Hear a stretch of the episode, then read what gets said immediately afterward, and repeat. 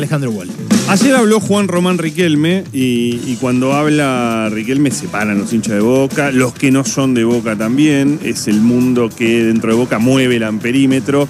Eh, y, acá, co- como lo dijimos varias veces, cuando Riquelme habla, le habla a los hinchas de Boca, eh, construye ahí, construye esa unidad, construye ese orgullo. Habló con el pollo, obviamente, tomando mate, eh, acomodando la bombilla, se quejó de cómo critican a Boca, de cuándo juega, de si juega bien, que cuando juega bien no dicen nada.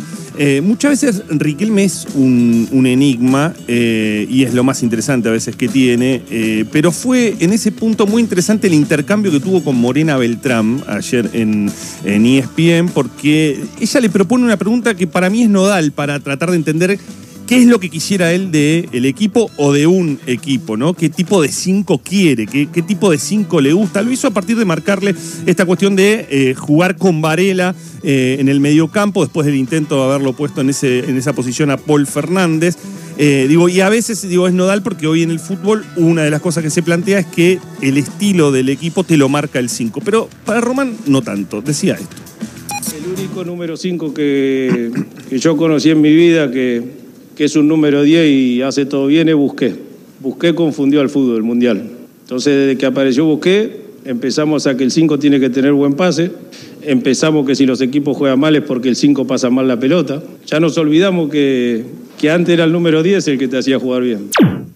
Bueno, él dice, antes era el número 10. Cuando juega yo con la 10. Y claro, de- es, es que eh, de- es eso. Sí, eh, sí, sí. Es eso. eh, Riquelme. No, eh, se nota que es un señor que mucha abuela no ha tenido, ¿no? Pero bueno, para llegar hasta ahí hay que también eh, creérsela. Es que- Para ser Juan Román Riquelme. Claro, eh, Riquelme piensa demasiado en el Boca de Bianchi. Es, eh, y, y creo, me parece que también lo que pasa mucho en el hincha de Boca en general, me parece que eh, alimenta eso de lo que fue el, el Boca de Bianchi, que obviamente giraba a su alrededor, que tenía a un 5 como Chicho Serna, que era otra cosa, y cu- cuando uno va pensando eh, otros 5, claro, hoy eh, ves jugar a Fabinho en el Liverpool, a Rodri en el City, al mismo Paredes en la selección y, te das cuenta que el 5 marca de otra manera, eh, que juega de otra manera. Ayer le dio el ejemplo de Oscar Romero. Oscar Romero no juega como jugaba Román, pero bueno, eso es parte también de estas cuestiones que ayer decía, que el fútbol es un compañero se le da a otro, eh, se quejó de que se hable de interiores, de extremo, ¿no? Dice, para mí el fútbol son defensores, volantes y delanteros.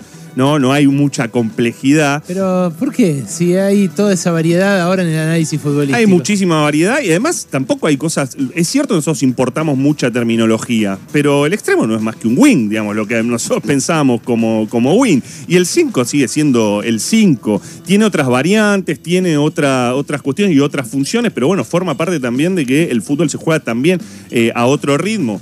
Eh, pasó el sábado entre Boca y Racing. Y precisamente, digo, esto mucho mérito de Morena además, Beltrán. sí, ¿eh? perdón, no es solamente una cosa que ocurre en el análisis futbolístico en la televisión o en los medios.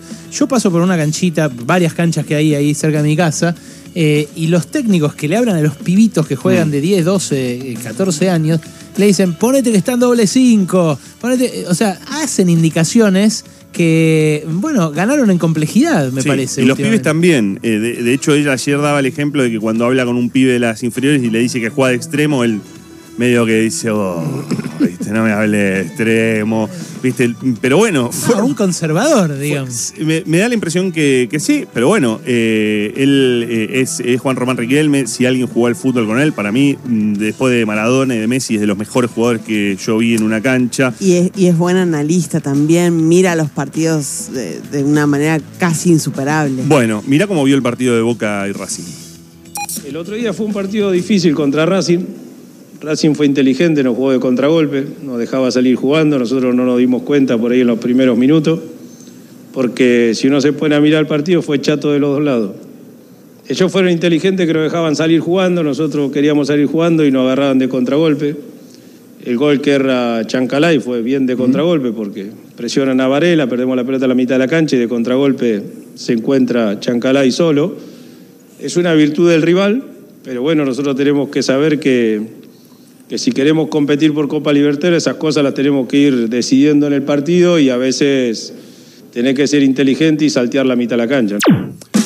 Bueno, Ojo que, ojo que los dejás un par de semanas más y va a parecer que Boca los tuvo en un arco, ¿eh? Ay, a ¿qué los te de la academia. ahora el antiboca? No, No, puedo me creer molesta, esto. están reinve- reescribiendo la historia. No lo Lo puedo diciendo. es, sinceramente es, eh, es difícil. Yo creo que Riquelme no se cree esto. Yo eh, coincido con vos. Creo que Riquelme no se cree esto. Creo que los hinchas de Boca tampoco se lo creen. Creo que Riquelme, al hablarle al hincha de Boca, genera esta cuestión. Bueno, genera un relato. Tiene que jugar hoy con el Corinthians Boca. Tiene que sí, jugar la final el próximo domingo. Le dijo Chato de los dos lados, Boca no tiró al arco. No, y, y No, para peor, al contra- de arco. contragolpe. Bueno, el- para tener un contragolpe vos tenés que atacar y que te, eh, te generen un contragolpe. Nervioso, cosa que no sucedió. Y después en un momento dice que le tiraban pelotazos hasta a la espalda de Fabra eh, cuando eso no, no Es el sucedía. vicepresidente del club, ¿no? También. Pero ahí hay un problema, ¿eh? Eh, Ahí hay un problema de, de estructura. Es el vicepresidente de, de un club. Uno no puede imaginarse, salvo por lo que significa Juan Román Riquelme, que otro vicepresidente del club hable de cómo juega el equipo y de cómo debería jugar. Pero la verdad es que el fútbol, la verdad es que eh, opinar de fútbol, siempre podemos tener distintas opiniones. Uno puede salir eh, en un programa de televisión y decir esto y podemos discutir, pero hay otras cuestiones que son más graves cuando sos eh, dirigentes. Eh, y sobre todo tiene que ver cuando Riquelme, sin que le preguntaran sobre la situación, comienza un elogio de Sebastián Villa como futbolista. Dice esto Juan Román Riquelme. Villa sigue manteniendo el nivel que, para nosotros desde que hemos tenido la suerte de llegar al club Villa hace dos años y medio, Villa no tenemos más que palabras de agradecimiento porque lleva dos años y medio y no se ha tirado nunca en la camilla, no lo han atendido nunca, nunca le dolió nada, no ha dejado de entrenar un solo día. La verdad que nosotros como profesional con ese chico nos tenemos que sacar el sombrero. Después lo que pasa fuera de la cancha es otro tema. Ah, mira vos. Bueno, eh, lo, lo último, fuera de la- lo que pase fuera de la cancha es otro tema, ahora, ahora llegamos, pero cuando dice que Villa nunca dejó de entrenar, Villa el año pasado tuvo dos meses sin entrenar en Boca, presionando a Boca para poder irse al Brujas. Eh, tenía ahí supuestamente eh, un pase Villa. De hecho, fue suspendido por 15 días sin goce de sueldo Villa por no eh, entrenarse durante ese tiempo, por haberse ido incluso a Colombia sin haber avisado, con lo cual eso tampoco es cierto. Pero ¿Por qué miente Riquelme? Porque creo que salió eh, con una sobreactuación en defensa de, de un jugador que eh, hay que poner en, en contexto esto. Hoy estamos hablando de una denuncia por abuso sexual con acceso carnal y tentativa de homicidio. Esta es la denuncia que ayer fue ratificada en una declaración de cinco horas en, en los este, juzgados de Lomas de Zamora Por la denunciante. por la denunciante, eh, que en realidad tiene un antecedente que es una denuncia en 2020, en plena cuarentena, por eh, su ex pareja, Daniela Cortés, digo el nombre porque el nombre ya fue eh, bastante público, incluso por, por ella misma. Claro, el de la nueva denunciante no se conoce. El de la nueva denunciante no, no se conoce. En el caso de Daniela Cortés, eh, Juan Román, Juan Román Riquelme, Sebastián Villa, que tuvo unos días sin entrenarse nada más en Boca y, y luego cuando Boca lo necesitó volvió, fue, es un caso que, en la que el fiscal pidió dos años de prisión en suspenso para el futbolista. Mira, el, el expediente dice esto. En la instrucción, dice el fiscal, quedaron probadas las agresiones que sufrió la víctima, tanto física como verbalmente. Se recolectaron distintos tipos de pruebas que incluyeron registros fílmicos, pero sobre todo pericias y testimonios de allegados a la pareja. En esa oportunidad, Villa dijo que lo habían extorsionado. Es la misma estrategia que está utilizando ahora. Hoy también hay una causa que inicia Villa con sus abogados por extorsión. En ese momento dijo que eh, lo había extorsionado, le, le había intentado robar, que tenía pruebas para demostrarlo. En este caso está diciendo que tuvo llamados en donde le pidieron dinero eh, eh, a cambio de, no, de no sacar a la luz, se supone, este tema.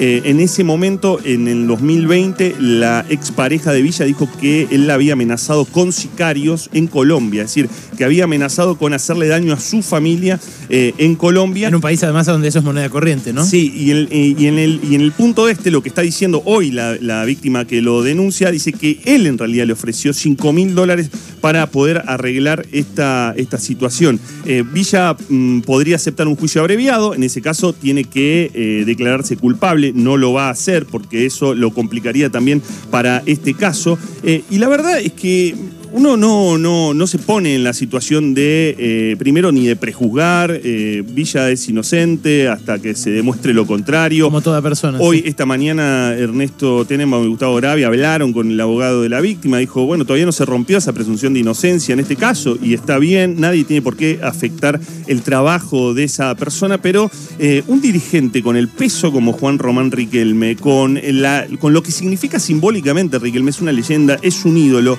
lo que ayer hizo fue directamente empoderar a un futbolista, a un hombre, no al jugador, a un hombre, no habló ni de presunción de inocencia, ni se refirió al tema, a un hombre que está denunciado por dos hechos gravísimos, uno de ellos que va, todo indica, irá a juicio oral que construye poder para ese hombre, porque cuando se preguntan por qué demoró un año la, esta víctima en denunciarlo, bueno, porque estamos demostrado lo que pasa cuando se denuncia a un futbolista. Pasa que se lo elogia y se lo envalentona eh, en nada menos que en un programa deportivo. Eh, y eso construye poder. ¿Qué puede pensar cualquier víctima al denunciar? Incluso víctimas de otros futbolistas. El juez no me va a dar bola. No me van a dar bola, porque además eh, lo, los hinchas no me van a dar bola. Claro. Se La sociedad. toda una, una, una- eso, cuando baja lo que dice Riquelme y construye un relato sobre el partido, también lo hace sobre el jugador, lo hace sobre la persona y sobre los que se opongan. Sí, estoy, yo estoy siguiendo un caso que es el de, el de Mason Greenwood, un jugador del Manchester United de 20 años que fue denunciado por su novia eh, en, en enero, eh, que fue una causa bastante pública donde hubo audios y, demás que circularon. Y el Manchester United lo que hizo en ese momento fue separar al jugador, sigue cobrando su salario, no, no, le, no le quitó, lo separó al jugador. Incluso hubo determinados gestos de sus compañeros, del propio Cristiano Ronaldo, hacia esa, esa situación. Eh, y la verdad es que no se trata, eh, primero es lo que planteaban ustedes, la celeridad de la justicia, después acciones en los clubes que no la hay. Y mm, las varas, eh, amigos y amigas, Agustín Almendra no está jugando hoy en Boca porque supuestamente le faltó el respeto a su entrenador. Y eso para el club y para el entrenador fue muy grave. Tan grave que no volvió a jugar en el equipo a pesar de que si lo ponían en reserva o no lo ponían en reserva. Y otros jugadores por tomarse otro, otro tipo de atribuciones tampoco juegan. Pero con dos causas así de graves, una de ellas a tan avanzada como la eh, primera denuncia sobre Villa, sin embargo, no solamente sigue jugando, sino que uno de sus dirigentes, tal vez el ídolo más importante en la historia de Boca, ayer terminó empoderándolo en televisión.